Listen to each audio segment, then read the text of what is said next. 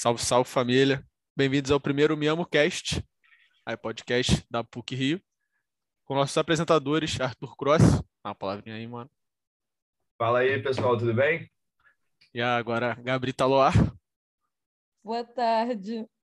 E o nosso convidado, Carlito Machado, por favor, professor de desenho, renomado. renomado é ótimo. Obrigado, obrigado por vocês terem me convidado. É uma honra estrear o, esse podcast. Eu me amo. As pessoas vão vão implicar muito comigo com isso, mas tudo bem.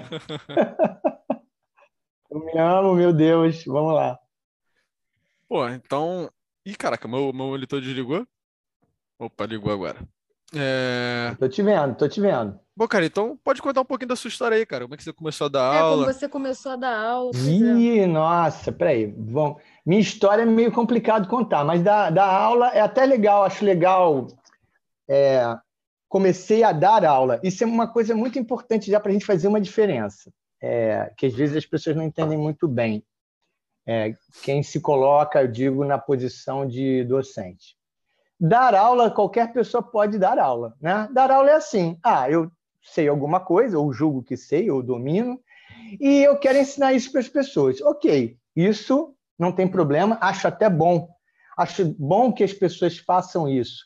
Na verdade, eu comecei com essa história de, é, não claramente, mas me tornar um professor, é, dando aula para pessoas, assim, colegas de escola, porque eu senti uma coisa esquisita, assim, umas coisas que eram tão fáceis para mim entender, por que, que, essa pessoa não entendia? Desenho era uma coisa é, que é, é, é, figurava entre essas coisas que eu não entendia, porque desenhar para mim era uma atividade tão boa, não que eu julgasse que já dominasse, eu soubesse, não, mas era uma atividade tão boa, eu via que as pessoas só desenhavam isso já na minha época, meus contemporâneos, adolescentes, pré-adolescentes, só desenhavam depois de certa idade se elas julgassem que já sabiam.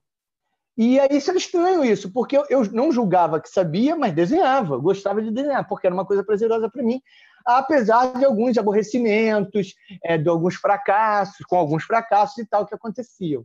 Mas eu gostava. Eu, eu não entendia, ah, porque eu não sei, ah, porque é, não consigo. Isso não era só desenho. A maioria, na verdade, isso começou com outras disciplinas, com, por exemplo, geometria, com história, com ciências. Eu dava aula, ajudava as pessoas. Meu irmão, ajudei algumas vezes e tal. E é engraçado porque eu sou uma pessoa de um temperamento difícil. Entendeu? Assim, não tenho muita paciência. As pessoas reclamam muito disso ao meu respeito, que eu não tenho paciência que eu sou uma pessoa difícil e tal. Mas é engraçado que, como, vamos dizer, na, na posição de quem de orientador, vamos colocar assim, de professor, é, ou de quem ensina, né, de quem dá aula, eu, assim, é engraçado, alguma coisa muda, entendeu? Alguma coisa. Eu tenho uma explicação para isso que eu posso até dar depois, mas alguma coisa muda. Eu me torno uma pessoa mais paciente, me torno uma pessoa mais atenta, é, é, eu encaro a, de uma forma diferente a vida. Eu até uhum. brinco que eu tento, é, depois de certa idade, eu comecei a tentar levar a docência para a vida. Eu tentar mais, ter mais paciência, entendeu? Com todo mundo, com uhum. tudo. Porque a gente quer que as pessoas tenham paciência com a gente. Né? Então, uhum. né, não precisa ser cristão para entender que se você espera um tratamento é, humanista é, dos outros, você tem que dar esse mesmo tratamento. Então vamos lá. Começou assim, com essa vontade, essa coisa, essa, essa dúvida, né? Mas tu achou Mas que tu ia ser professor? E... Tipo assim, você sentou quando você era menor, não, você achava é isso que você ia ser professor? Era só uma coisa natural. Uhum. Não, era só uma coisa natural. É isso, é isso que eu ia contar agora. E tem uma diferença assim de dar aula e ser professor. Isso as pessoas às vezes não entendem. E às vezes, talvez seja a única coisa que é meio aborrecido para mim. Dar aula qualquer um pode dar, mas isso não te torna um professor. E muito menos um bom professor. Você pode estar cumprindo uma função muito útil em determinada situação, tipo aquela, aquela, aquele ditado, né? Em terra de cego, quem tem olho é rei, né? Então você está uhum. numa comunidade, numa situação onde não tem ninguém, então se aparece alguém que faz esse trabalho, por mais que ele não seja 100%, tem alguém fazendo esse trabalho e ela merece todo o mérito por isso. Só que não é isso que acontece de modo geral. As pessoas não se preparam, as pessoas não, não pensam o que é lidar com o outro, seja jovem, seja adulto. Né? Não entende que tem uma, uma diferença clara entre pedagogia e andragogia. Uma coisa é você dar aula para criança, para adolescente, adolescente, outra você dá aula para adulto. Então, isso tudo tem uma preparação. Existe uma história, entendeu, de teóricos a ser estudada, entendida, para que você construa a, a seu, seu formato, né? para que você seja é, efetivo. Como eu sou designer de formação, então, na minha cabeça, isso esbarrou com um monte de teorias pedagógicas, a gente tem que pensar sempre o quê? A gente tem um produto, né? é o produto educacional, que é a disciplina que você trabalha. Essa disciplina tem que ter ali uma ementa, um plano de aulas, tem que ter uma abordagem. Você tem um público né, para quem você vai né, trabalhar esse produto educacional. E geralmente você está com um cliente, que é a instituição de ensino que você trabalha. Né? Na verdade, o professor é meio, de certa, guardando as proporções, ele meio faz esse trabalho né, de um designer que tem que projetar um produto de educação para que aquela instituição que te contrata, que é a instituição de ensino, entendeu? Tenha satisfeito o seu público, que são os estudantes, os estudantes de várias idades, depende, depende do, do que é tratado por aquela instituição. Então, essas coisas foram crescendo dentro de mim. Então, por isso que eu digo, professor, professor mesmo, eu me tornei, eu, vamos dizer, eu parei de dar aula e me tornei docente quando eu fiz a licenciatura. Porque foi uma. Tudo bem, tinha grande experiência. Eu comecei, ó, eu, come, eu começo a dar aula é, intencionalmente, vamos colocar assim, como você. Ah, quando eu comecei, foi em 89. Eu já, eu já, eu já dava aula para as pessoas, como eu disse, ajudar as pessoas e tal. Mas em 89, quando eu já tinha uns dois ou três anos de formado, eu estava já meio cansado. Eu fiz desenho de produto trabalhava com design de imóveis, me especializei em design de imóveis, sinalização, trabalhei muito tempo com sinalização, mas aquilo me cansava um pouco, porque, na verdade, na verdade, eu queria desenhar. Eu sou um desenhista. Eu não gosto nem de dizer que eu sou ilustrador. Assim, porque o ilustrador tem um viés artístico, tem uma coisa conceitualizada ali na cabeça dele. Eu sou um desenhista, eu, tenho uma relação com a forma, com o mundo físico, com o figurativo. Eu sou um desenhista. Agora, claro, por ser desenhista, por ilustração. Vocês podem me interromper quando vocês quiserem, tá? Vale a pena, porque senão eu sou meio pau de correnteza. O negócio vai e mas eu volto sempre para o lugar certo. Não, então, Carlito. Fala, o Arthur Não, quer perguntar? Eu, é, eu queria, eu queria perguntar, pô, você, você então parece que já desenha há muito tempo, né? Você começou a desenhar mais ou menos desde quando, até onde ah. bate a sua memória? Eu tenho um marco que eu, eu explico, é, que eu acho que foi por isso que eu comecei a desenhar. Uhum. O meu pai, como todo, como todo homem adulto da década de 50, 60, não queria ficar com os filhos, né? Obviamente, tinha paciência. Não, aí às vezes a minha mãe, muito autoritária, não, não vai ficar hoje com os garotos aí. Preciso fazer outras coisas. Aí ele ficava. Meu pai, ele estudou no Pedro II, no tempo do científico clássico, que se chamava, né? Então a ideia é que aquela pessoa Ih, peraí, qual foi que ele estudou? Ele estudou em vários, eu acho. Ele estudou no de São Cristóvão e estudou no da, Tiju, da Tijuca, porque ele brigava, ah. eles brigavam com o pessoal do colégio militar. Ah, entendi. Ele estudou. Não, não, no São Cristóvão não, estudou no do centro. Peraí, estudou no do centro e estudou na Tijuca. Tá. É, nesses dois. E ele, ele é, o Pedro II, naquele momento, tal do científico clássico, entendia que preparava uma pessoa para a vida. E não esperava que ele fosse necessariamente fazer uma graduação. Não uhum. era esperado. Era, ali ele podia estar preparado para trabalhar e tal, com 18 anos, essa coisa toda. Então, é. eles ensinavam tudo no Pedro II. Era uma coisa muito louca. É uma, era uma escola construtivista? direto. Era construtivista, Dom Pedro II? Olha, você diz do, do, do é, entendendo o, John Dewey, uma coisa profissionalizante, não sei se a intenção era essa propriamente. Era tipo técnico, né? É... Não era técnico. O científico clássico era isso, assim, era é, era, na verdade, a educação na gente é meio baseada no que se chama de propedêutica. Vamos ensinar tudo para as pessoas, vamos dar o máximo de conhecimento, o máximo de conhecimento. Aí ela vai escolher lá o que é útil para ela e tal. Só que naquela época, diferente de agora, o nível de exigência era altíssimo.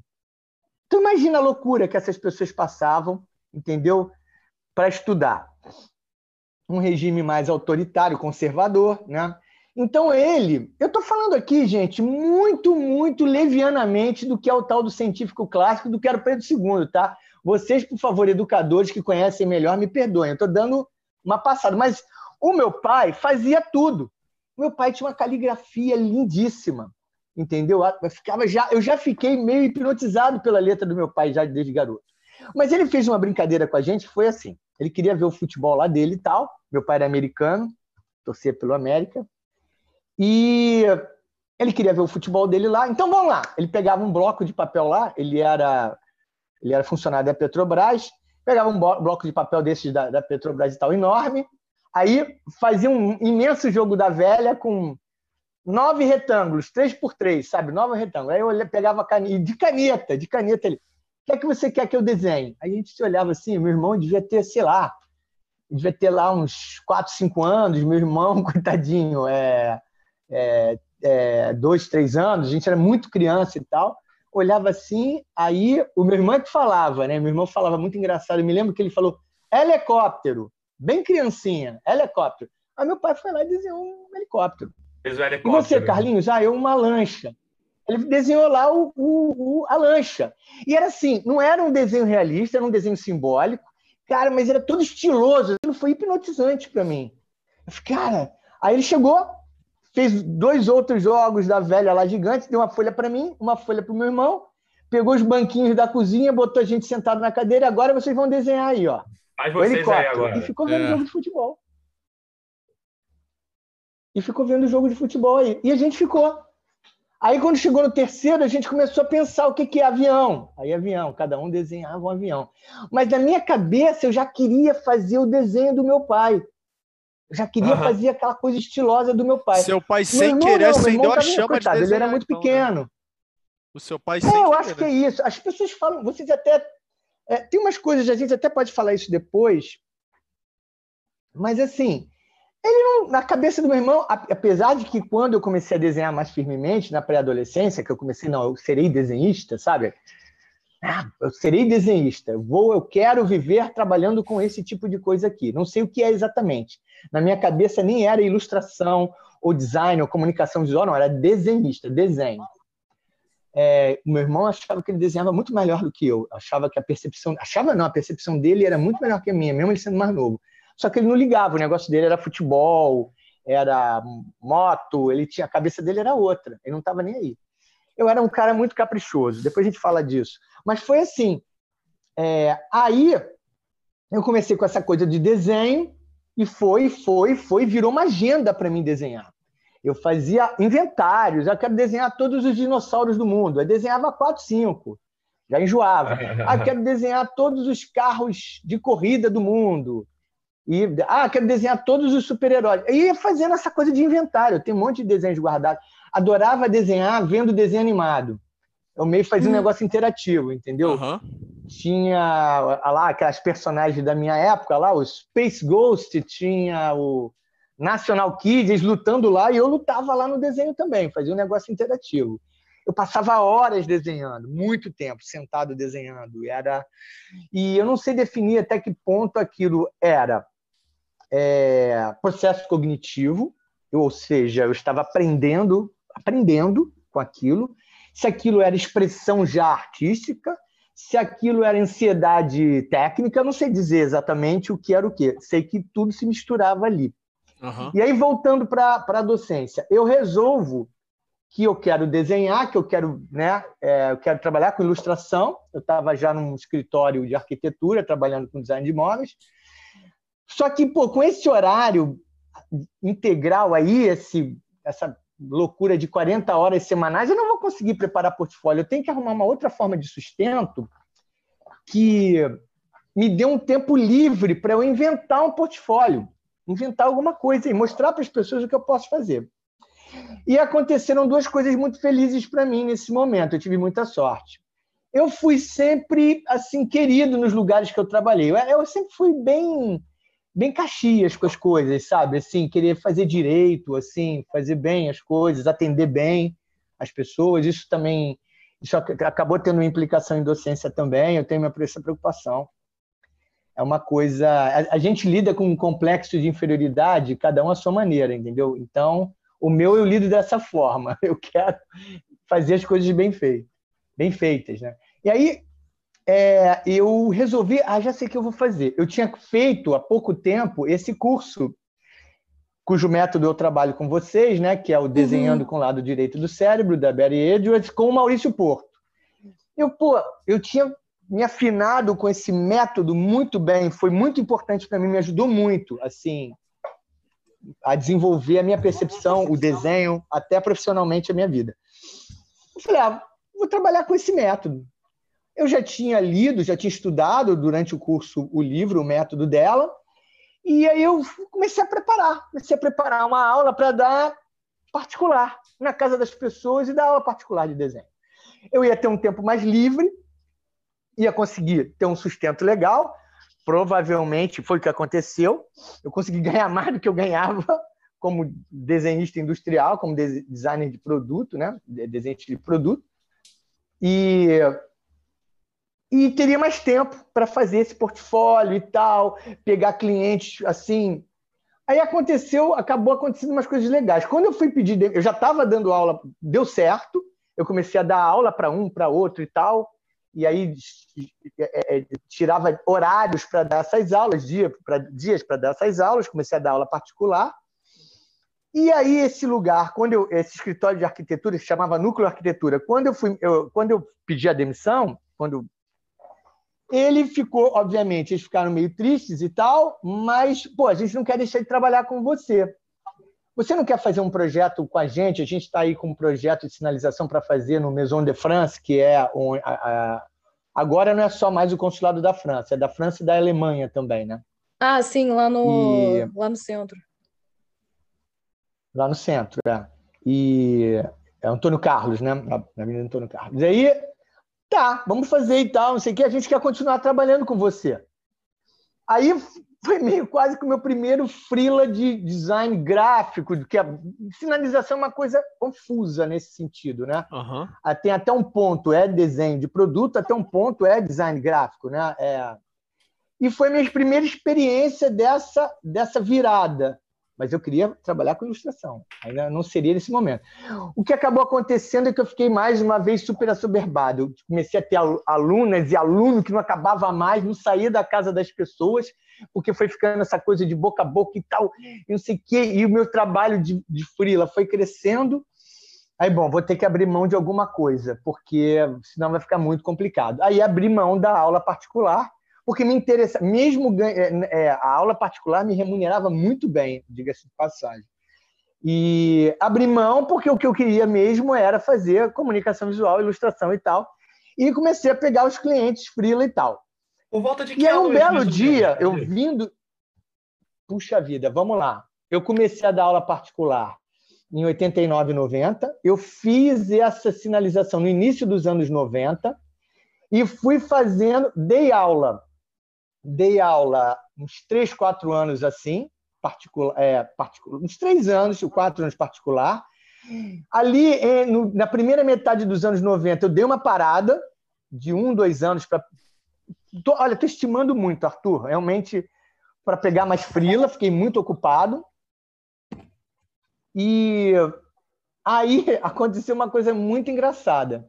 Eu estava voltando de um cliente e passei em frente ao Senai Artes Gráficas, que é lá no Maracanã.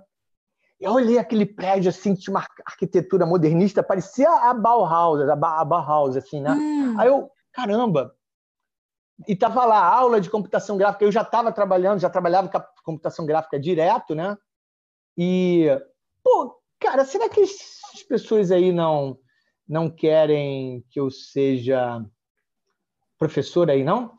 Mas ó, eu pulei uma coisa. Nesse intervalo que eu parei de dar aula particular, eu dei aula, comecei a dar aula para turmas em dois espaços culturais, um chamado Sapiens, o outro esqueci o nome, que organizava, assim, terceirizava o professor, a gente fazia um acordo, eu fazia um pacote de curso, dava lá aquele período lá, ficava na sala e tal, dividia lá com a instituição o valor, e também dei aula por algumas vezes na antiga faculdade da cidade, que se tornou universidade com C, entendeu?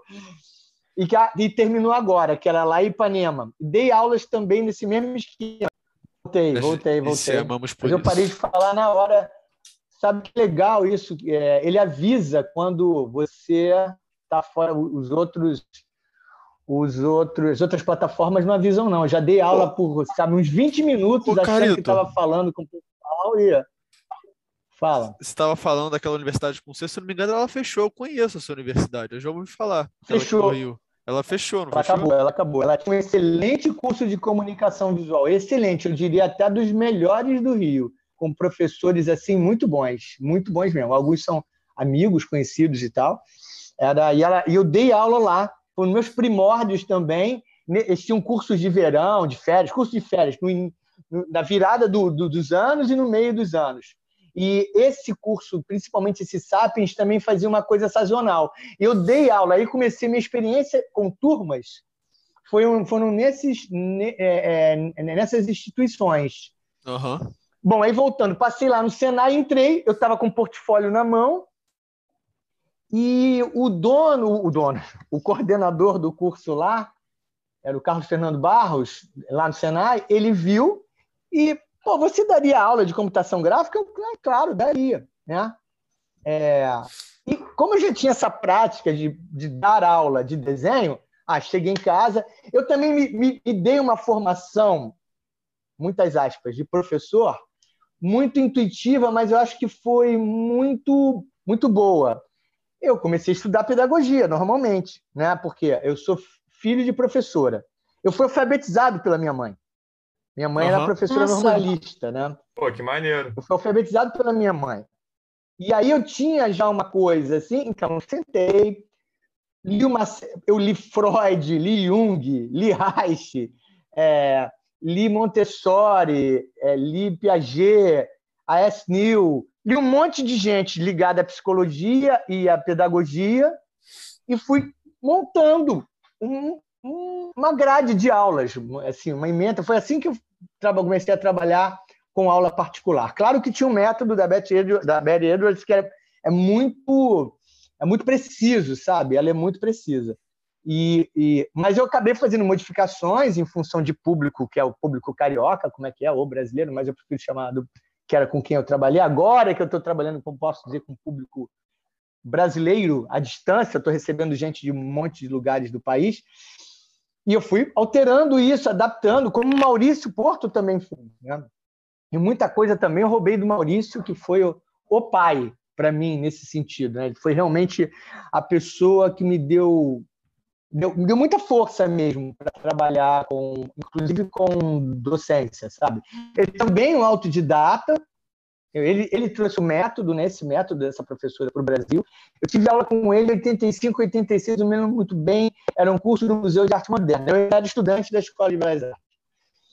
Então eu fui lá, estava lá no Senai, comecei a dar aula no Senai. Senai foi quando eu comecei na, no ensino formal mesmo. Uhum técnico, era um curso que, que certificava, e naquele momento, como a computação gráfica era uma coisa muito nova, eles tinham a possibilidade de trabalhar com pessoas que não eram licenciadas.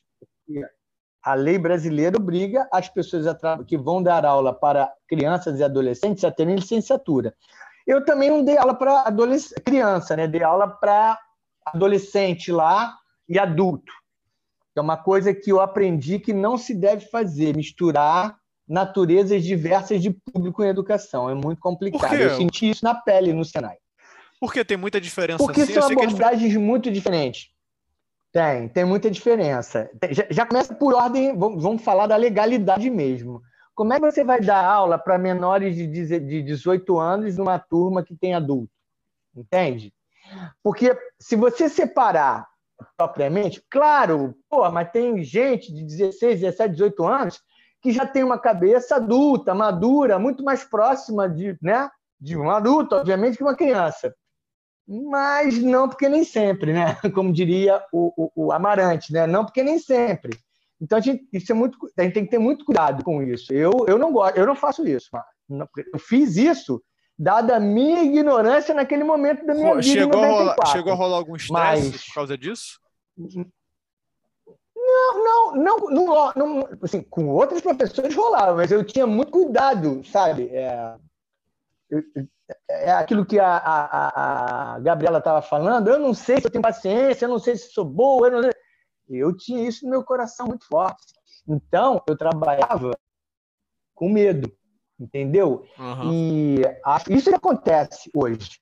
Então, eu era muito cauteloso, entendeu? Muito cauteloso com isso, porque a abordagem que você tem com adultos é, ela, ela, é, ela, ela, ela é muito menos formal. Não é que ela seja informal, mas ela é menos formal. Inclusive, o adulto precisa disso para ser seduzido, entendeu? Adolescente, não. Adolescente, você tem que manter um certo distanciamento dentro da sala de aula. Você não pode tratar eles como se fossem adultos, apesar de que é o que adolescente quer, obviamente, quer crescer. Adolescente quer crescer. É, pois e é. isso cria uns problemas. Outros colegas. É... Gente, eu posso falar, o podcast autoriza eu falar um palavrão Claro, claro. É, apropriado eu autorizo. uma história? Autorizadíssimo. Um, é um um colega meu disse assim, disse para um estudante, não vou dizer o nome dele, porque ele até foi vítima dessa situação também.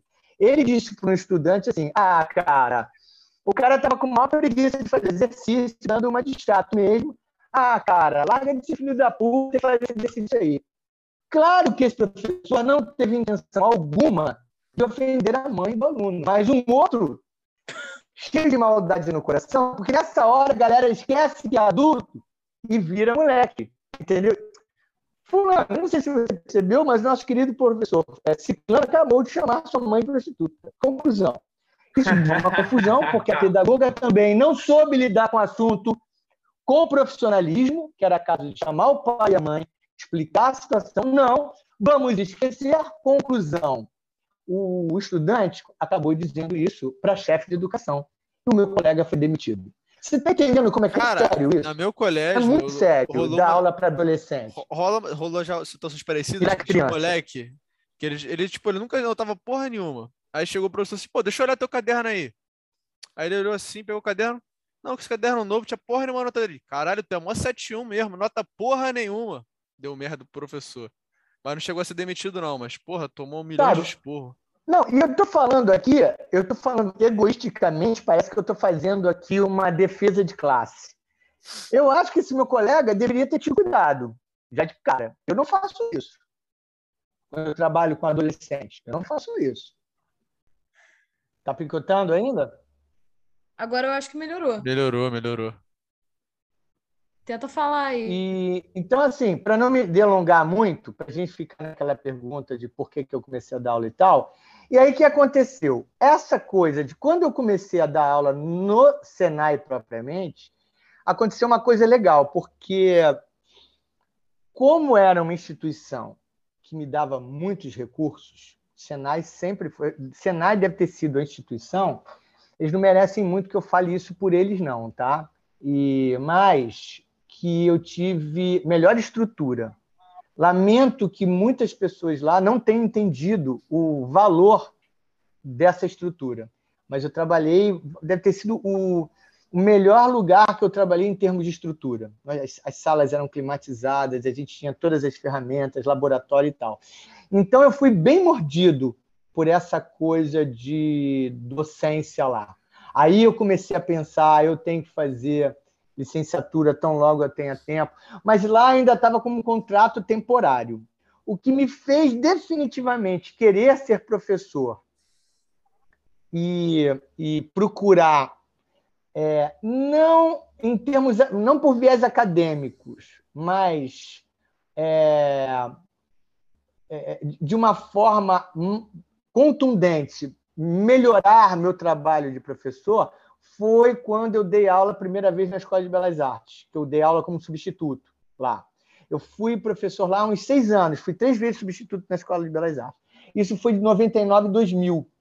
Mas eu também foi uma coisa que eu tive. Eu, aí eu já estava no Senai, é, o contrato temporário entrava, saía, entrava e saía. E aí isso foi rolando, e eu dando aula direto em muitas instituições, muitas, dei aula no Senai, aula no Senai, na Escola de Belas Artes, comecei a dar aula também na Faculdade Pestalozzi, que tinha um curso de ilustração. Foi o único curso de artes visuais que formava ilustradores no Brasil. Durou 15 anos. Comecei a dar aula lá também. Aí o negócio foi crescendo de tal maneira e também o workshop direto, sempre foi crescendo. E eu trabalhando com fila. Eu nesse período eu já tava já, já comecei a ilustrar. Já comecei a trabalhar efetivo, continuava trabalhando com design gráfico, mas já ilustrava. E principalmente para designers, uhum. e fazer um monte de coisa ao mesmo tempo. Então, chegou um período que o Senai organizou um concurso para para contratar professores para casa. E aí eu fiz esse concurso, mas um pouco antes aí eu fiz licenciatura. Deve ter sido em 2006. Então, por uns 2006, 2007, por 12, 13 anos eu trabalhei assim dando aula, e a partir de 2006, 2007, eu fiz licenciatura, aí sim me tornei professor true, vamos dizer assim, professor uhum, licenciado e tal de e aí... professor de artes visuais. Eu fiz, eu fiz licenciatura na Cândido Mendes. E eu fiz o concurso, passei, e, e aí comecei a dar aula. Aí também voltei, é, é, é já estava na Pestalozzi há algum tempo, mas assumi uma, uma posição lá também de coordenador de estágio. E aí virou, definitivamente, docência virou parte da minha vida, assim. Definitivamente um caminho sem volta. Pô, Carlito. E foi assim. Carlito. E quando você.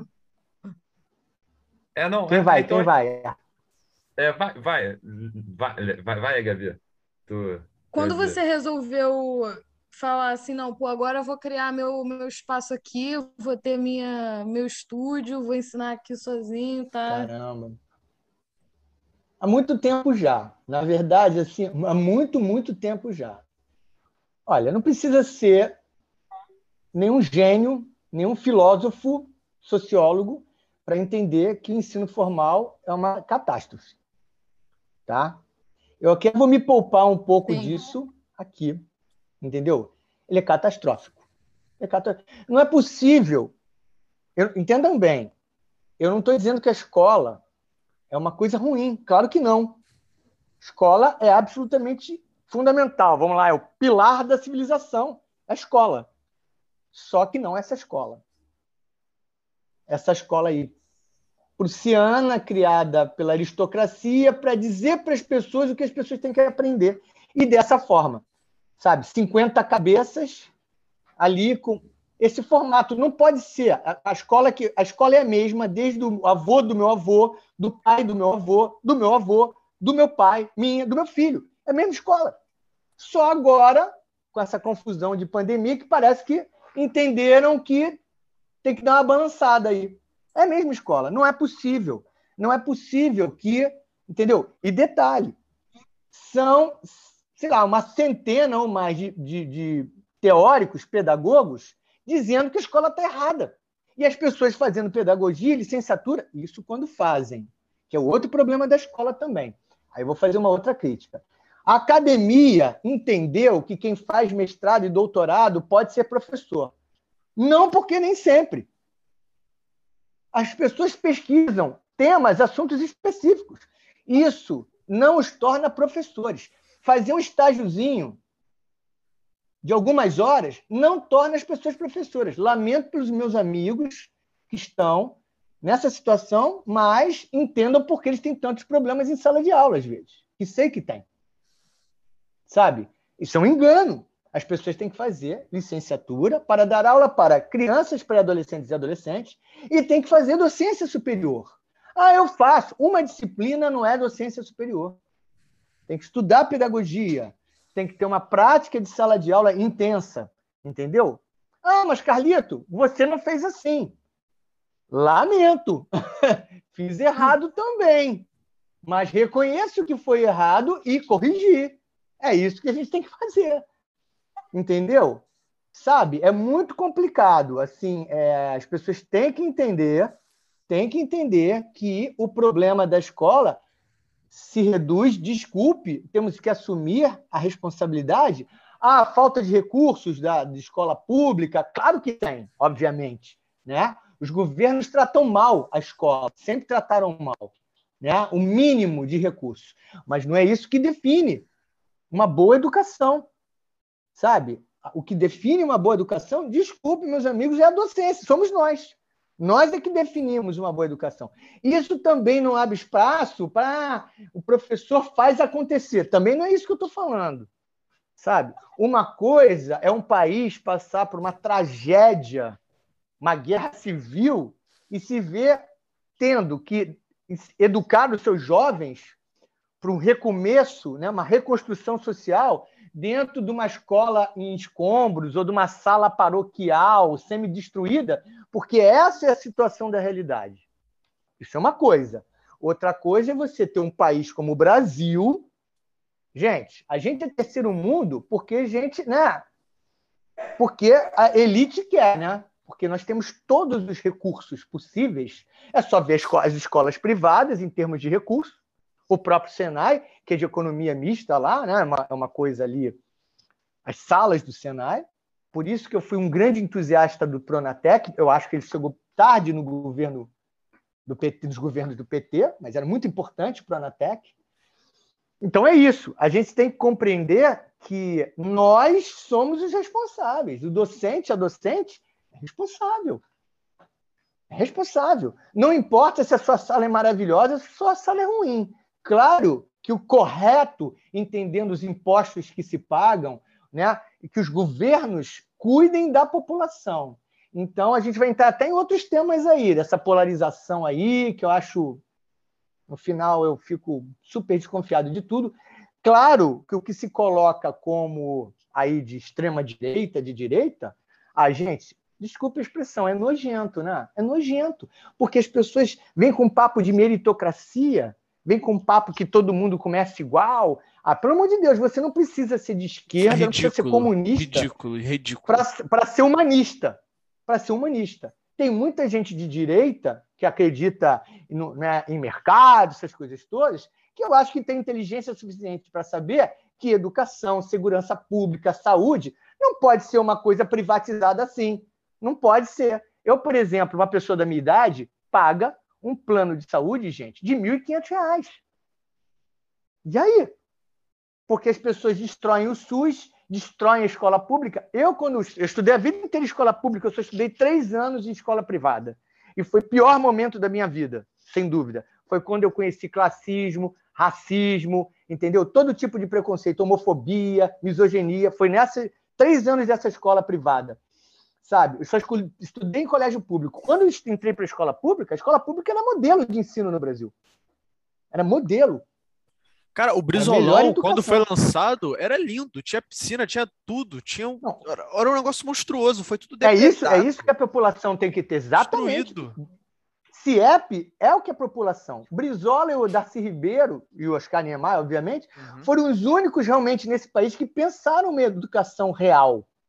Real de apoio para sustentar. Bom, a gente vai, isso aqui vai virar discurso. O que eu quero dizer é o seguinte: é, é uma escolha difícil, assim, porque tem muita responsabilidade e a gente faz, a gente faz um monte de coisas erradas. Eu estou falando como docente. A gente faz, a gente faz.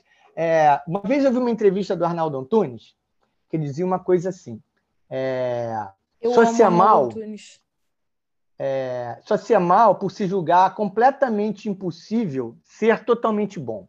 Então, no Brasil, eu só posso falar do Brasil, que é onde eu vivo, né, na, até da minha cidade, né? As pessoas acham que para você fazer coisas boas ou ter uma atitude ética, decente, você tem que ser Jesus Cristo. Porque se você comete um errozinho, ah, esbórnia, vamos, vamos avacalhar tudo. Não, gente, a gente erra, a gente erra. E erra por vários motivos. Erra sem querer, erra porque é, é, não percebe seus privilégios, não percebe o outro, entendeu? E, e, e erra também achando que está fazendo certo. A gente eventualmente vai errar, mas a gente tem que estar preparado para o docente, a docente, pô, cara, isso aqui foi o maior vacilo. Me desculpe. Cansei de me retratar na frente das pessoas em sala de aula. Pô, eu errei, me desculpe, isso aqui não está certo, não deveria ter feito isso. Então, não tem jeito isso, sabe? E a começar pelos filhos. Existe uma coisa que me irrita bastante na sociedade, nas sociedades brasileiras. Eu estou falando essas coisas porque todas essas coisas foram cada vez me jogando mais para a docência, entendeu? Cada vez me jogando mais para a educação. Esses inconformismos, sabe? Ah, eu adoro desenhar, gostava de ilustrar, mas na verdade a, coisa ficou um pouco desafiadora para mim nesse sentido. Eu não via como. Não estou dizendo que os artistas não são capazes de fazer isso, não. Tem muita gente que faz. Eu é que não consegui. Mas tem muitos artistas que conseguem, com seu trabalho de arte, trabalhar para uma sociedade melhor, educar a sociedade de uma forma não, de, de um é. modo não formal, por uma via não formal. Hum. Pô, inclusive, você falou algo muito interessante aí, eu, eu, que, eu, que eu, inclusive, queria muito saber o que você pensa sobre isso. Porque eu, eu, eu, eu, queria, eu queria ouvir a sua percepção sobre como que o, que. o que você acha acerca desse assunto, que com certeza, se eu já se eu acho que eu já penso muito sobre isso, imagina você em toda a sua experiência, que é como é que como lidar com essa questão do, do da gente que tem um, uma, um tratamento mais artístico e tem um, esse olhar dá para a sociedade que não tem a, a, que não tem a metodologia de um engenheiro, de um advogado, etc. Como, como, como, como viver numa sociedade onde o, a nossa produção é muito desvalorizada, cara? Como, como você entende isso? Caramba, olha só, tem, você falou um monte de coisas aí que a gente também tem que. É, deixa eu só fechar o pensamento anterior e eu encaixo nesse. É, eu estava falando justamente de responsabilidade, tem que se ter e tal. E num, tem uma coisa na sociedade brasileira que você já vai entender por que, que isso tem a ver com o que você está falando, de valorização, é, de entender, né? O, vamos, vamos destrinchar melhor. O que tem e é, o que não embora. tem valor. Né? O que tem e o que não tem valor, né? No final, né? O que, que tem e o que não tem valor no mundo, ou pelo menos na sociedade que a gente vive. Né? Tem uma coisa que sempre me irritou, e eu vi, isso eu via desde criança. É, é, eu tive uma colega com a, qual eu, com a qual eu não tive uma relação muito feliz, que toda vez que a gente tinha conselho de classe em determinada instituição, conselho de classe implicava em quê? Não ter aulas, né? Então, é, as estudantes, os estudantes eram dispensados e a gente ficava lá para pensar, teoricamente, repensar o curso, repensar as disciplinas, a abordagem, avaliar as pessoas. Né? Mas no final, o que, que virava? Virava uma tricotação, sabe, de reclamação. Ah, Gabriela, nossa, aquela garota impertinente. Marcos não presta atenção, Arthur respondeu. Virava isso. E eu não tinha menor saco para isso. Menor saco para isso. E chegava ao ponto de uma professora, essa pessoa maravilhosa que eu conheci, Estão escutando? Aí, maior silêncio, né? A instituição não, vazia. a gente está tá, tá prestando atenção, pô. Não, não, não, não. Isso era o que ela perguntava. Isso é o que ela perguntava pra gente. Ah, tá. Estão ouvindo? É, estão ouvindo? Aí nada. Eu também, né? eu também me confundi, achei que... Não, ela perguntava, ela perguntava. Estão ouvindo alguma coisa? Aí, maior silêncio, né? Só tinha gente lá, né? A instituição vazia, né? E que, para mim, era meio mórbido aquilo, sabe? Parecia um túmulo. assim, tipo, aquela coisa sem o barulho deles. Ai, que bom que a escola fosse assim. Essa doente achava que a escola tinha que ser assim. Os professores vão lá, ganham salário, não dão aula e não tem estudante. Entende? Aí não é, dá pois é, mim, escola entende? sem aluno. É, aí, qual é o ponto? As pessoas acham. A educação, o sistema educacional entende que os protagonistas são o professor, a professora, o educador, a educadora, a pedagoga, o corporativo, entendeu? Da instituição. São os protagonistas. As estudantes, os estudantes não. Eles são, sei lá, mercado. Eu não sei o que, que pensa exatamente. São essas coisas aí que a gente tem que lidar, entendeu? E olha, a família não é muito diferente. A família acha que os seus protagonistas são o pai e a mãe. Não são as filhas e os filhos. Entende?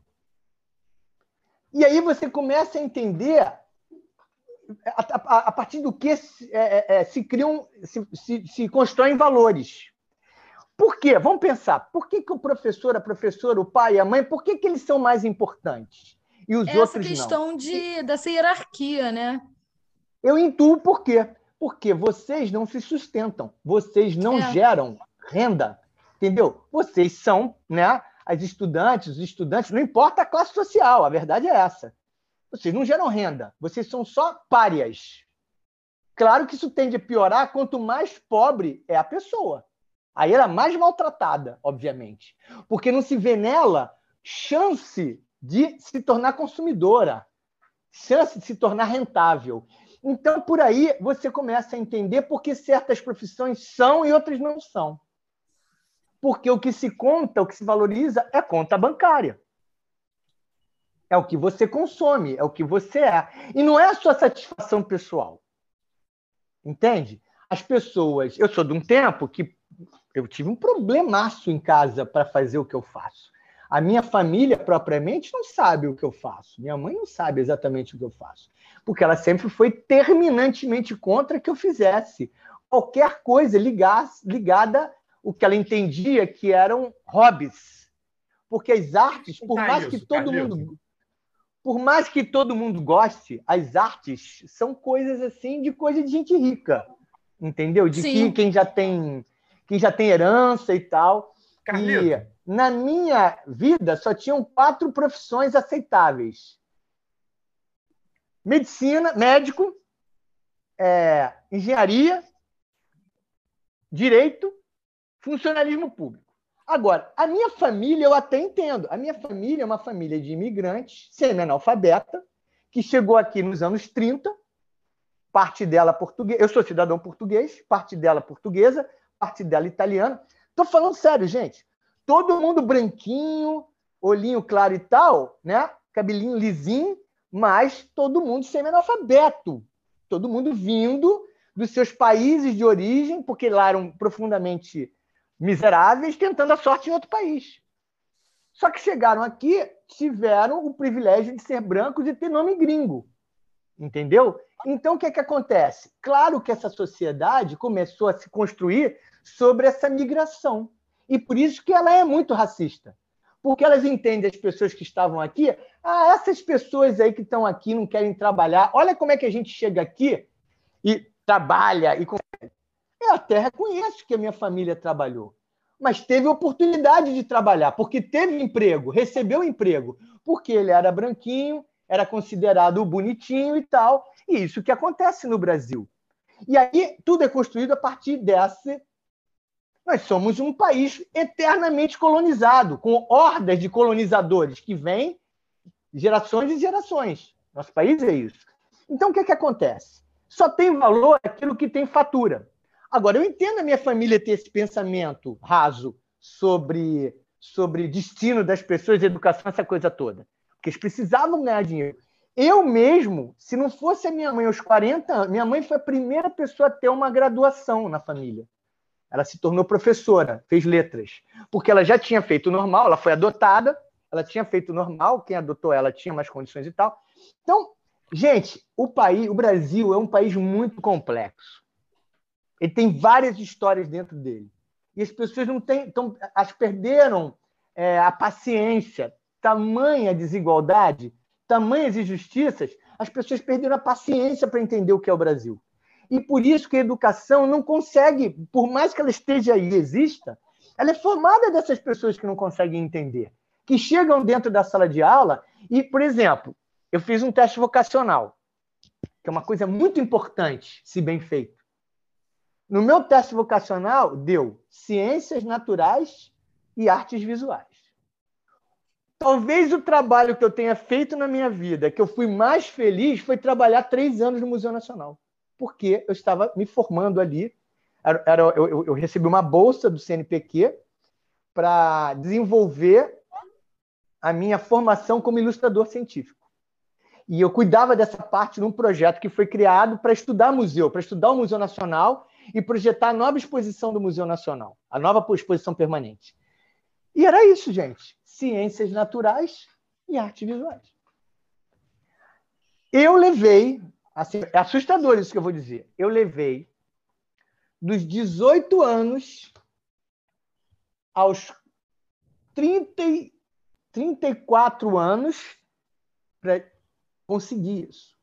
Porque lá na escola, onde eu fiz esse, a tal, a tal escola privada, onde eu fiz o teste vocacional, no momento que eu peguei aquele teste vocacional, cara, vou fazer artes visuais, vou fazer ilustração. Cara, a pressão que eu recebi dos professores homens brancos para não fazer isso foi enorme.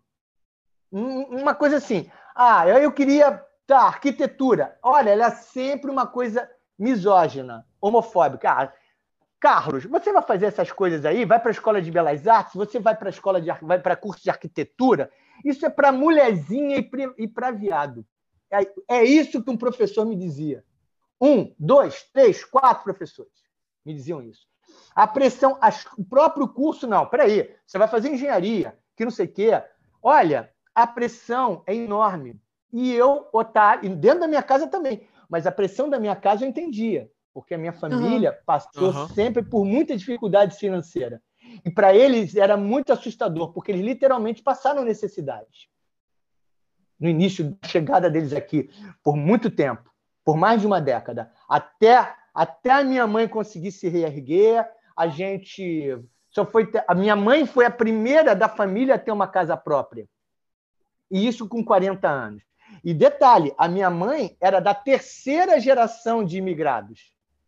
Porque veio a avó dela, junto com a bisavó, a avó dela, a mãe e ela. Entende? E, assim, eu entendo a minha família. Não aprovo, porque eu passei o inferno dentro da minha casa.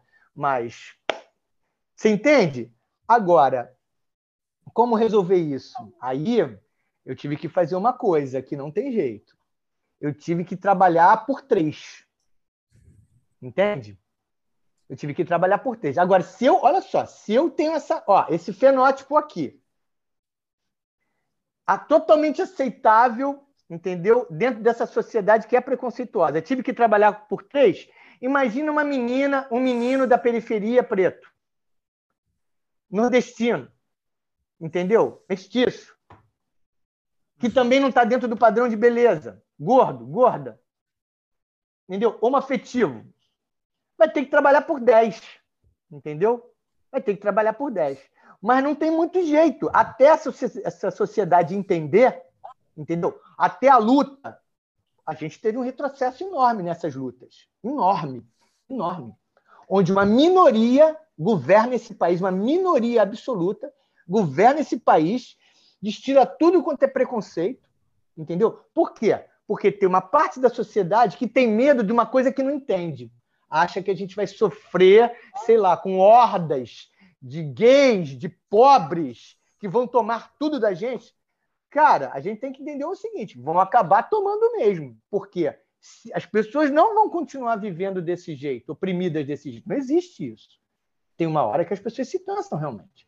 Então, que tal entender que a nossa sociedade é muito desigual, é muito injusta, que a gente tem que fazer. Porque, olha, que a galera não quer ser rica, não. Quem quer ser rico é classe média, classe média alta. Essa galera. Eu nunca quis ser propriamente rico, gente. Eu quis ter a vida que eu tenho, com conforto. E aí, não sei se eu respondi a sua pergunta, Arthur, sobre os valores. Os valores estão calcados nisso. Se você fizer dinheiro com o que você faz, ah, aí você fez a escolha certa. Se você for youtuber e virar o Whindersson, ah, fez a escolha certa. Arthur, Arthur tem cabeça, fez a escolha certa. Entendeu? Porque entrou dinheiro. Se não entrar dinheiro, se você pagar os seus, suas contas simplesmente estiver satisfeito com a sua vida, coitado do Arthur, né? Podia ter sido engenheiro, podia ter sido grande médico, uhum. mas virou artista, né? É que não Pouco tem... importa se as Pouco importa se as suas contas estão pagas, se você criou seus filhos, se você está de boa, se você até faz uma eventual viagem à região dos lagos, pouco importa. Uhum. Se você está bem. Inclusive, isso incomoda mais. Se você está satisfeito com isso. Agora, a gente tem que saber o que a gente quer. E eu demorei muito a entender o que eu queria exatamente. Aí eu vou já responder a pergunta da, da Gabriela. Foi quando eu resolvi sair da instituição formal de ensino. Enquanto eu precisei sustentar meu filho, precisei de salário, né? Eu digo sustentar meu filho fortemente. Ô, Carlito, Carlito. Eu estava lá. Oi? Carlito, o que você está falando me lembrou uma coisa que hoje em dia é tanta hum. pobreza que tem nesse país que geralmente quando a gente contrata alguém aqui em casa, um pintor ou um pedreiro, sempre vem aqui falar que meu pai é rico, mas tipo, a gente só tem uma casa e um carro, tipo, é normal. Então, tipo, o normal já virou sinônimo de riqueza no país, Sim, de tanta pobreza que tem. Sim. Mas olha, gente, vamos, vamos encarar isso. Vamos encarar isso. Isso é muito importante a gente encarar. E é sobre isso que se compreende. Eu não estou dizendo que você é rico, não. Né? O que mais a esquerda, pelo menos eu escuto, reclama é do pobre de direita, né? que acha que acha realmente que terá seus bens todos, todos saqueados pelo comunismo, entendeu? Assim, os bens, é a casa a... e o carro. assim, tipo, que o, MST vai entrar na tua casa, vai, vai começar é, a morar na tua casa. Assim, mas é isso que você está falando tem sentido. Ouvi, cara. É, é, é, só, é, mas é, cara, é só, é só você se colocar no lugar das pessoas. Você é um mendigo, você é uma pessoa ali, esquecida pelo sistema, ali, a própria sorte. Aí passa um garoto como você. Aí, cabelão, camisinha lá, camisa da moda. A gente sabe que a camisa custa 60 reais, 90 reais no máximo. Mas tá na moda. Tênisinho que você comprou na promoção, mas você sabe que o tênis na promoção é 150, 200 pratas. Porque o preço do tênis é 400, né? Tá lá, tu passa andando lá, com esses dentes todos tra tratados. Claro que você é rico, cara. Claro que você é rico. Não tem dúvida, a pessoa não tem dúvida. E nós somos de fato. A gente sabe muito bem que eu não sei onde eu vi isso num podcast, eu não sei de quem foi. Não sei de quem foi, foi não foi podcast, não. Foi... que era assim, mostrava a diferença de renda das pessoas que são milionárias e das pessoas, sei lá, desse pessoal que vai à Disney todo ano, que ah, tem, eu, eu é acho que eu vi. Eu não sei se é, é um é, tipo, absurdo, 50 cara, assim, centavos fica, da renda de uma pessoa rica, milionária. Fica todo mundo achatado, fica todo mundo achatado na pirâmide assim. Esse, esse, essa pessoa, não só para concluir, essa pessoa que, sei lá, tem um apartamento, uma cobertura, vamos supor, a pessoa tem uma cobertura na Zona Sul, tem um meio de produção lá, uma loja, duas lojas, tem dois carros do ano e viaja todo ano para Disney. Ele está junto de todo mundo, inclusive do mendigo, porque os outros são tão avassaladoramente ricos, estão tão longe, na casa dos bilhões, entendeu? E ele não se enxerga, ele acha que ele é o, é o Bill Gates. É, cara. Ele acha que ele está no mesmo clube, entendeu? Do Bill Gates, sabe? E aí, o que, que vai fazer com a cabeça dessa pessoa aí? E por que, que ela acha isso? Aí a escola, né? Muito importante, né? Ele fez uma escola titica, né? Que não disse para ele o que ele tinha que ouvir, porque a escola titica é isso, né? Ensina as pessoas as coisas mais idiotas do mundo, entendeu? E que ninguém lembra mais. Eu faço um teste com um monte de gente que ninguém lembra mais. Eu não vou fazer com vocês porque vocês são os anfitriões, mas fatalmente vocês é todo mundo erra. Eu faço umas perguntas muito bobas de coisas que a gente aprende na escola e ninguém lembra mais. Você já fez ninguém isso com a gente? Bem. Comigo com a Gabi. Já fiz, já fiz, não já fiz? Fez. Pô, cara, eu me formei ano passado na escola e eu te garanto que eu não me lembro de quase nada. Tipo assim, eu fiz então, assim uma peneira sabe. no meu Quando eu tava lá, eu já tinha esquecido tudo. Durante, eu já não então, lembrava. Eu não vou mentir, eu... não. Eu lembro muito da minha matéria do colégio. Eu lembro Ainda? Muito. Eu lembro. É porque eu fiquei de recuperação tantas vezes que eu tinha que rever ah, ela, entendeu? Cara, mas olha, não dava vezes. não para mim. Recuperação para mim era impensável. Eu odiava escola. Agora, eu repito, a escola é uma coisa importantíssima. Sim, Os CIEPs, por exemplo, como muito bem o, o Marcos lembrou, cara, foi importante na vida de um monte de gente. Eu tenho N alunas e alunos que são, que são bons graças ao CIEP. Pedro II é um colégio muito importante. CAPES é um colégio muito importante. Infelizmente, o CAPES e o Pedro II está cheio de gente que podia estar em outro colégio, né? Que tem sim, como pagar, cara, mas ok. Sim, eu acho isso muita sacanagem. Tem uma miscigenação lá, tem uma mistura lá, tem uma miscigenação cultural de classe lá, legal. Acho bom essa que, que exista isso nesses colégios, tá? Mas a verdade é que não é esse, essas escolas é, para outro tipo de de, de pessoa que realmente precisa, precisa Sim. da oportunidade. Mas tudo bem, é uma é, é, é assunto para outra outra ocasião. Mas assim, Quando o meu filho finalmente passou para a universidade pública, porque essa era a minha meta, eu, beleza, não preciso mais ter empregos regulares. Então agora eu posso ter o meu espaço e fazer o que eu acho que é correto e ficar em paz. Assim, pelo menos eu não quero mais fazer parte. Entendeu? Aí eu fui aguentando nas instituições, porque eu nunca fui uma pessoa assim. Fiz muitos amigos nas instituições de ensino, muitos amigos, porque tem muita gente nas instituições de ensino formal que precisam estar lá, porque elas é que fazem o ensino formal ser melhor, um pouco melhor. São essas pessoas. Eu tenho colegas, eles sabem disso, que tem que continuar lá. Eu que não tinha mais idade, mais saco. Foram muitos anos. Já dei a minha parte. Já dei a minha cota, não dava mais para mim, eu não queria fazer mestrado, não tenho menor interesse nesse tipo de pesquisa orientada aí, ou doutorado, não tenho. Acho que isso é um engano, honestamente. Não existir mestrado e existir doutorado, mas essa aposta que o ensino vai melhorar com mestrado e doutorado depois da internet. Aí então é que acho acho, sei lá, acho um engano. Acho que tem que ter, a educação tem que entender que tem espaço para todos os tipos de pessoas, de pensares e de saberes. Não adianta bater palma para Paulo Freire e não ler Paulo Freire. E o que eu vejo, a maioria das vezes, é gente contra e a favor, sem nunca ter lido Paulo Freire. Isso me, me incomoda muito. Me incomoda demais. Porque para mim dá no mesmo. Entendeu? Apoiar e não e não entender e não praticar aquilo, aqueles aconselhamentos do Paulo, entendeu? Que as pessoas também não entendem muito bem, que se baseia numa simples coisa chamada amor, entendeu? Os outros são nossa, olha, o outro lado não dá, eu tenho nojo mesmo. Essa coisa que chama de direita, ultradireita, é, não dá. dá. Para mim não dá, é muito egoísta. E, cara, também é meio é, é muito cruel, difícil... é excludente, tô fora. É meio difícil a gente falar sobre arte e não entrar nesse mérito, né? Principalmente no Brasil. Eu acho que é meio difícil a gente falar sobre tudo e não entrar nesse mérito no Brasil, sabe? Porque toda essa questão da gente sofrer com muitas questões imperialistas, sabe? Tipo, é, é muito limitante. Eu acho que.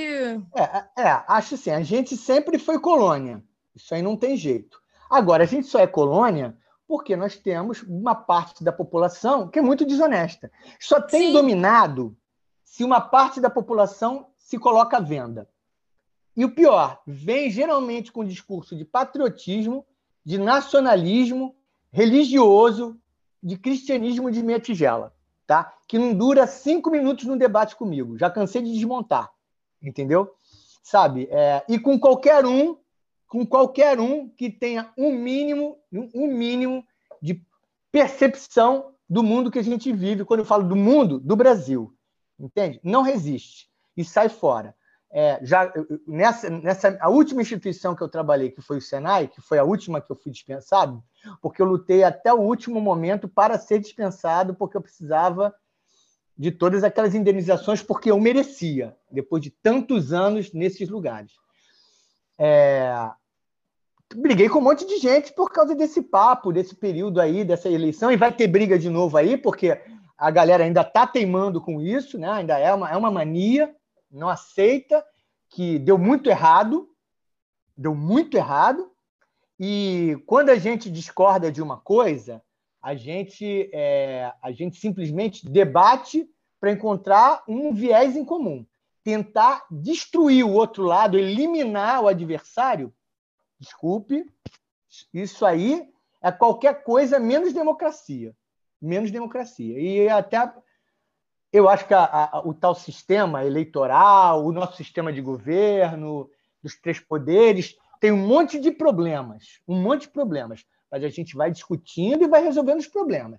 Esse negócio, vamos acabar com isso, vamos acabar com aquilo, tal eu tô fora. Isso para mim é, é só gente mal intencionada, muito mal intencionada.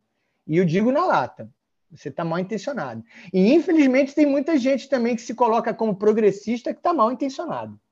Ah, lógico, sempre tem. Entendeu? E nada tem a ver com partidos. Nada tem a ver com partidos. São pessoas.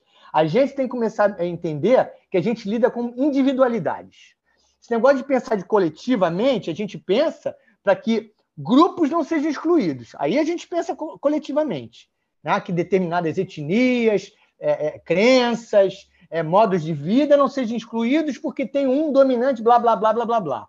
Agora, nós somos indivíduos, cada um pensa diferente e cada um tem que ser ouvido e atendido nas suas diferenças. Tá? E é por isso que eu me tornei docente. E é isso que eu vejo como mais falho na escola, na instituição formal. É uhum. É tudo tratado coletivamente. Né?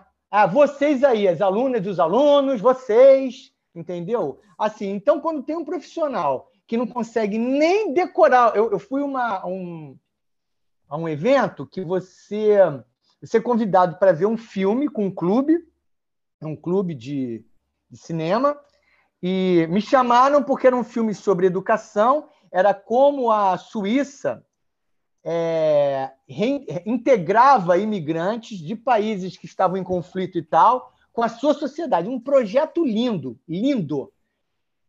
E uma determinada hora lá surgiu uma, uma dúvida lá que eu criei, né? Como sempre, é, gente, a gente tem que começar a entender que a gente lida com indivíduos. Esses indivíduos têm, eles trazem uma experiência de vida, eles trazem saberes, eles, tra eles trazem uma, uma, uma, uma experiência em lidar com, com o cotidiano, sabe? Eles têm uma individualidade. Então, minimamente, eles merecem ser tratados pelo nome. A gente tem que saber o nome deles. Ah, mas é impossível decorar o nome de 50 a 40? Cara, não deixe que isso atrapalhe. É o seu trabalho. Você não quer ser chamado de professor Carlos, professor Carlito, professor, sei lá, Carlinhos, não é? Ou seu professor, professor. Ninguém gosta, né? Assim, então, o alunado também não gosta, sabe? né? É Arthur, uhum. Gabriela, Marcos, ou um nome que essa pessoa se sinta bem, entendeu? Que não seja um apelido pejorativo, desses excludentes e tal. Eu cansei de acabar com apelido em sala de aula, gente, porque apelido para mim é um negócio que. Apelido, se ele existe, ele é dado pela própria pessoa que se coloca, e mesmo assim dependendo da origem desse negócio. Então, eu sou muito chato para certas coisas em sala de aula. Acho que a gente tem que ter uma relação cortês, humanista, entende? Então, lógico. Gabriela, foi por isso que eu resolvi e eu comecei no Animamundi, que foi, sem ser uma instituição de ensino, a melhor instituição de ensino que eu já trabalhei. Você, você chegou recursos, a conhecer, Carlito, você chegou a conhecer o Marcos Magalhães? Ah. Se eu não me engano. Sim, não, ele é, ele é, ele é professor da PUC, né? É, ele sim, é sim. Professor. Sim, sim. Eu não posso dizer que o Marcos é um amigo, mas é um conhecido com quem eu tive uma boa relação. Do Anima Mundi, eu sou amigo, amigo de César e de Aida, que eu tive mais contato. A Aida eu conheci depois pelo César. Mas são pessoas mais próximas. César Coelho e Aida. E a, o, o, Marcos eu conheci por causa do Anima Mundi. Entendeu? Uhum. E... Uhum. Mas a gente, ele até foi, ele teve até uma quando eu teve uma hora que eu saí do Anima, né? Assim, porque para fazer aqui o espaço e ele, ele é engraçado, né? Porque ele é muito ele é muito circunspecto, assim, não é que ele seja tímido. O Marcos não é uma pessoa tímida. Ele só não é uma pessoa impertinente, assim, ele tem uma ele é uma pessoa muito educada. E aí ele, ele fez uma, uma declaração, ele assim, pô, cara, a hora que você quiser, Gostamos muito de ter você aqui, a experiência foi. Foi uma experiência bacana mesmo, sabe? Praticamente eu, criei esse, essa ideia desse espaço, desse, desse estúdio aberto, contínuo, foi lá, o Anima Mundi que me deu essa oportunidade. A verdade, o que, que acontecia? Eles sempre me chamavam para fazer cursos lá. Eles tinham. O Anima Mundi era uma produtora né, com que é, é, criou um festival, produziu um festival com o mesmo nome, Anima Mundi. E eles tinham um espaço de organização lá, né, de produção, e tinha uma grande sala, uma sala muito boa, com muitos recursos, onde eles promoviam cursos. E eles sempre me chamavam, mas eu sempre estava cheio de instituição formal. Eu trabalhava em três, quatro instituições formais de ensino simultaneamente. Entende? Fazia frila pra caramba, nunca deixei de fazer frila.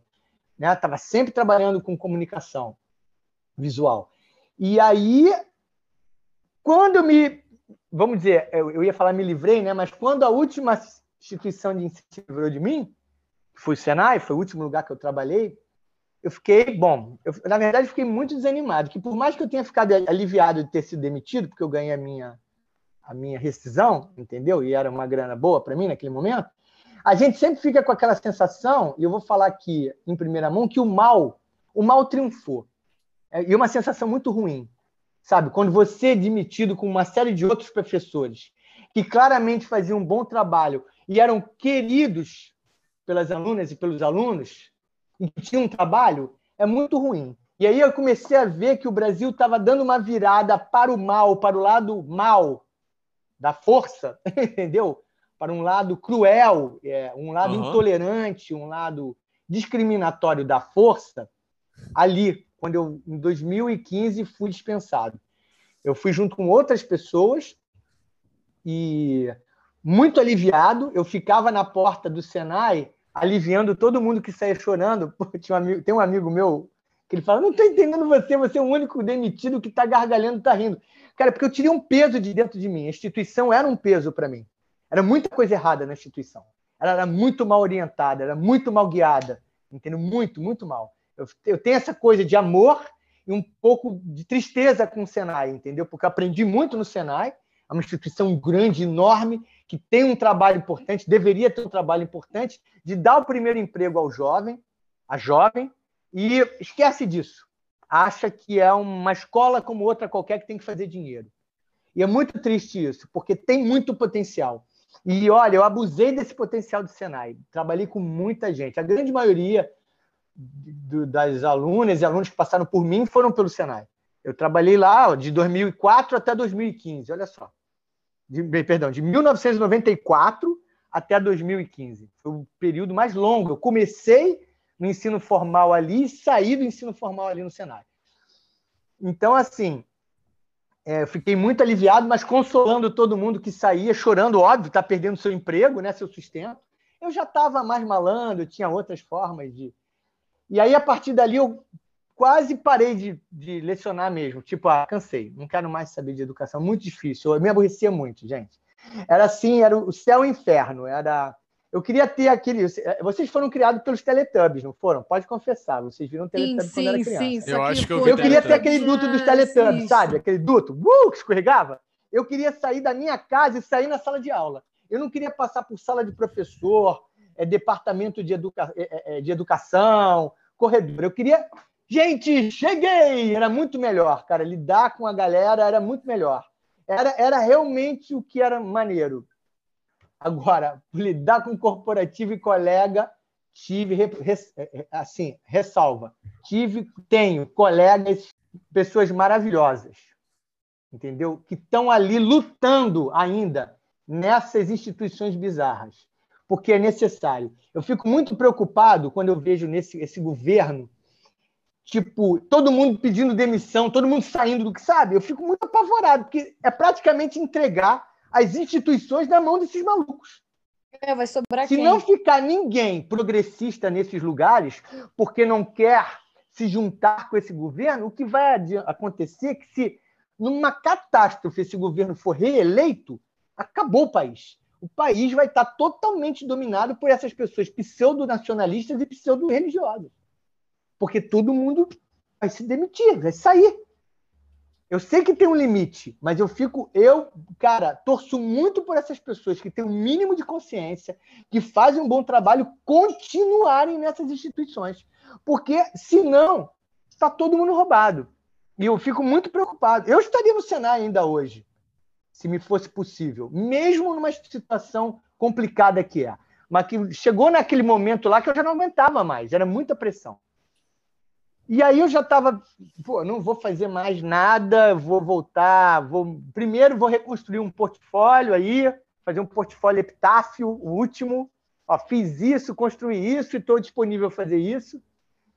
Uhum. E só que seis meses depois o Anima me procurou e eu nunca conseguia, como eu disse, trabalhar com eles, porque eu estava sempre cheio de aulas, cheio de ah, tá, vou lá. Eles me propuseram, óbvio, um curso de desses de três meses e tal. Eu falei, a gente não queria fazer isso não, porque toda vez que eu acabava um curso, assim, ah, não vai continuar, pô, eu queria tanta coisa, mas assim, sabe? Porque tem, é, uma, é contínuo, gente. Quando então existe uma conexão, isso é tão difícil, sabe? Conexão entre as pessoas. Aí eu, eu quero fazer um negócio que a pessoa fica para sempre, se quiser. Ou então pode voltar. Então, é o que Aí acontece. Foi quando nasceu ficam... tudo. Nasceu no Animamundi. A princípio, eu queria copiar um modelo de sucesso que é da, que é da Academia de Ginástica. Academia de Ginástica. Ginástica é aquele negócio que ninguém quer fazer, que é chato pra caramba. É insuportável. Mas todo mundo tem que fazer, é saúde, né? Então o que, que eles fazem? Ficam abertos 24 horas. Você não tem jeito de não fazer. Aí eu falei, pô, isso que eu quero. Claro que as pessoas querem desenhar pra caramba, mas a vida as impede. Trabalho, é. escola, entendeu? Família, tudo uma série de impedimentos. Então eu tenho que deixar um espaço que as pessoas podem, possam vir e trabalhar o tempo que elas quiserem no dia que elas quiserem. Aí, só que no primeiro momento eu tive dois, dois, dois anos, dois dias do Animamundi, né? E também não funcionava, eu queria um, um tempão. Aí, quando eu vim para cá, para Cinelândia, aí eu tenho de segunda a quinta, vários horários. Aí a galera não pode vir, vem outro dia. E agora, com a distância, vai, vai ficar mais louco ainda, né? Que eu vou manter o. É, nessa virada de, de, pandemia aconteceu isso. Né? Ah, sim, Mas foi né? isso, foi assim que eu vim para cá. Porque eu aprendi muito no Animamundi, é, sabia a estrutura que eu tinha que ter, e quando eu vim para cá eu já estava super adaptado ao, ao que eu tinha criado, entendeu? Uhum. Carlito, é, a gente vai ter que finalizar porque o tempo já está apertado, né? Já deu, é, já deu, mas já acho deu... que foi bem. Uma pergunta respondeu um monte. É, é foi... sim, também, tipo, aqui eu que... acho que fiquei não rolou essa questão de como você chegou até hoje, né? Até com o online.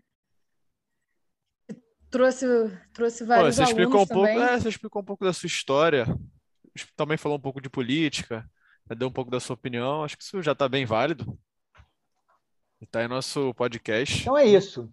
Muito obrigado, Garrito, pela sua participação. Podemos, poderemos fazer Eu Me Amo, parte 2. Eu Me Amo, parte 2, episódio 2. a ideia. Certamente vai ter. Ao, ao, invés de docente, aí vamos falar agora de prática profissional, que tinha umas perguntas aqui, eu estou vendo, de prática profissional, que ainda bem que não rolaram hoje. Eu preciso só, elaborar mais. Só de não ter o Monark no podcast, pô, já está perfeito demais. Só, só o quê? Só, só de não ter o Monark já tá bom, pô, vai fazer sucesso. pô, cara, nunca vi, cara. Que dificuldade aquele rapaz. Nossa. Pô, Mas muito... ele também é vítima, cara. Ele também é uma vítima. A gente não pode culpar muito ele, não. Ele Realmente, é, é verdade. Pô, cara, então. É muito obrigado. Então é isso, gente. Obrigado. Falou, gente. Beijo. Obrigado, Obrigada Carlito. por participar do primeiro episódio do Eu Me Amo. Inaugurou, inaugurou nosso podcast. Obrigada, Carlito. Tchau, tchau, gente. Tchau, tchau. Mais uma tchau. vez, prazer. Qualquer coisa apareça. Tchau, tchau. Valeu.